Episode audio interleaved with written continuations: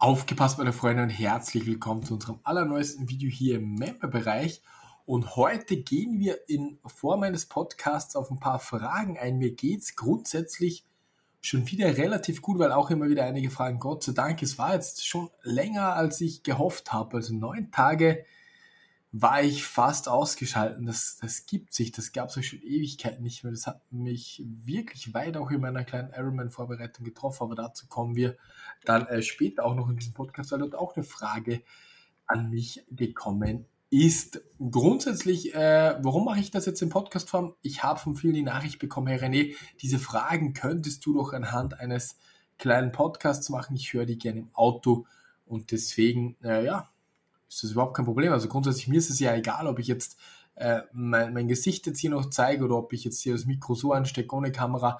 Das ist für mich relativ egal. Ich kann das so oder so machen. Eigentlich von der Zeit her, vom Aufwand her bleibt fast das gleiche. Der Podcast geht ein bisschen einfacher wie das Video, aber ist jetzt nicht irgendwie übelst tragisch. Bevor ich jetzt zu viel laber, fangen wir jetzt direkt mit den ersten Fragen an. Wenn ich ab und zu huste, entschuldige ich mich gleich, weil es ist noch nicht ganz weg, aber schön langsam.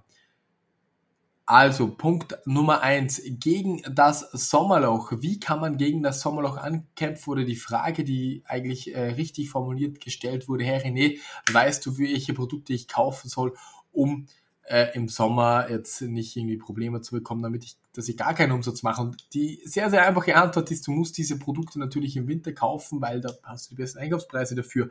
Und die weitere Antwort ist natürlich, du musst Produkte kaufen, die im Sommer gut gehen. Wie kannst du das schauen? Du kannst eine Analyse über Google machen, Google Trends beispielsweise, du kannst dir anschauen, okay, welche Keywords werden gesucht, du kannst dir auch bei eBay anschauen, okay, welche Sommerprodukte werden sehr, sehr gut verkauft. Das ist es ist immer so eine Geschichte. Ich kann dir das jetzt ganz kurz erklären. Also wenn du jetzt drüber nachdenkst, ist es meiner Meinung nach schon zu spät. Das ist äh, wie wenn du einen Tag, es hört sich jetzt blöd an, ich will dir nur eine Erklärung geben, es ist überhaupt kein Problem. Also verstehe mich nicht falsch, dass du das jetzt fragst. Das ist vollkommen in Ordnung und überhaupt nicht schlimm, aber das ist halt nur ein Beispiel jetzt für mich. Wie wenn du eine Woche vor dem Marathon mit einem Training beginnst. Da ist es auch weitaus zu spät. Das ist rein theoretisch gar nicht mehr möglich.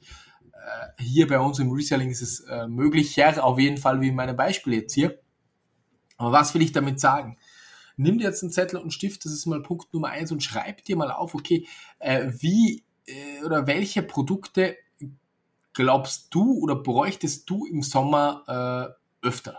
Kommst du dir drauf, okay, ich grill öfter, vielleicht äh, äh, irgendwelche solche Aluschalen oder eine Grillzange oder so ein Gitter oder Anzünder oder was weiß ich. Bei den Anzündern musst du natürlich wieder aufpassen, ob das alles so okay ist, dass du verkaufen darfst, wegen Zertifizierung und so weiter.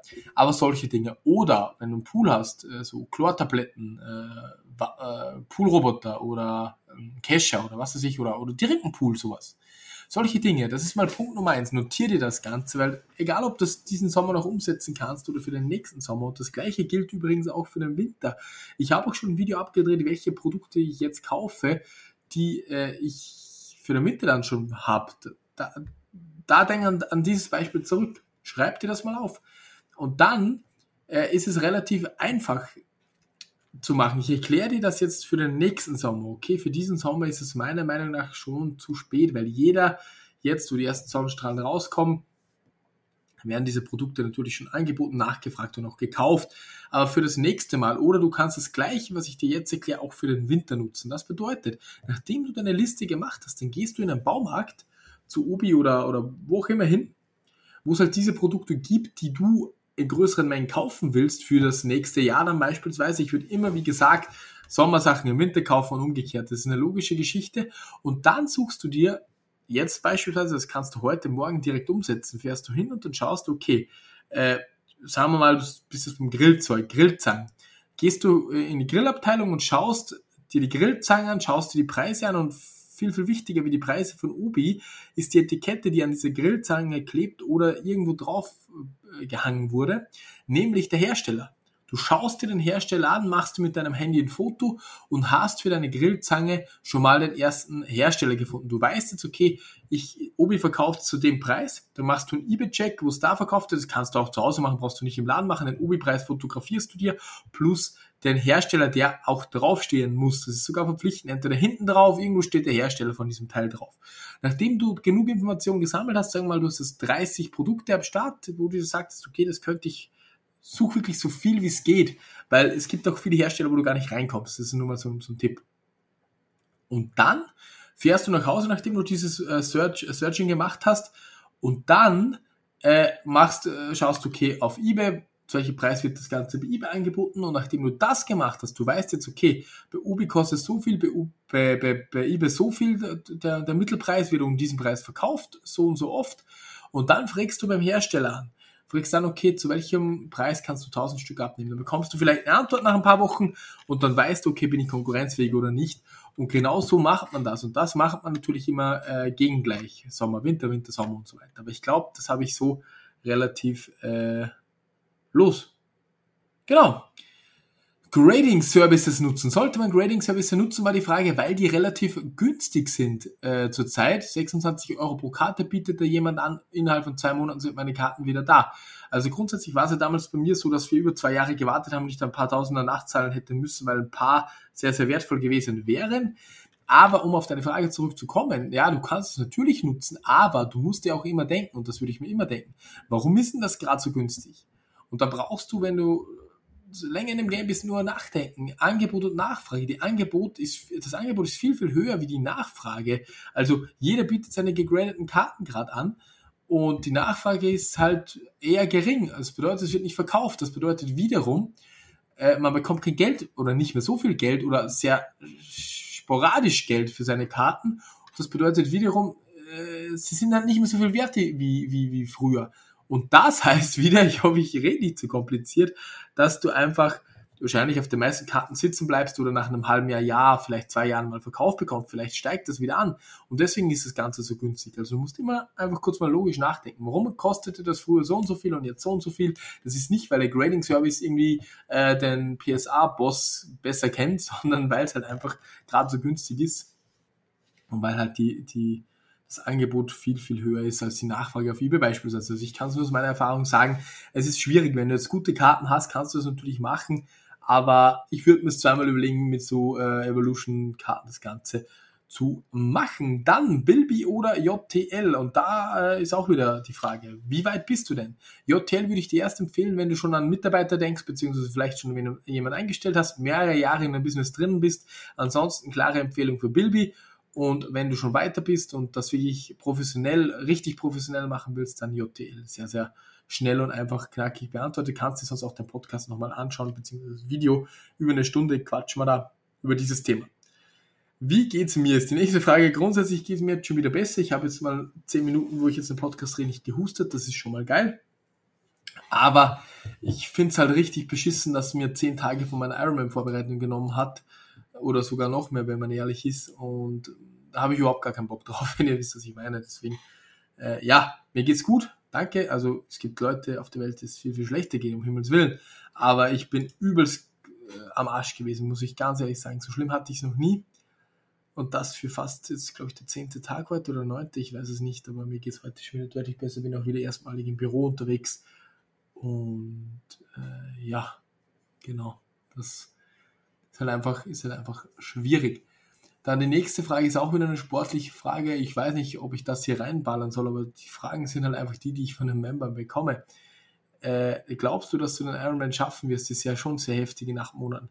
Äh, ja, äh, ich glaube es natürlich, sonst würde ich es nicht machen. Äh, es ist eine massive, massive Kopfsache. Also da kann ich noch ein bisschen weiter ausholen, vielleicht noch ein bisschen Motivation weitergeben in diesem Bereich.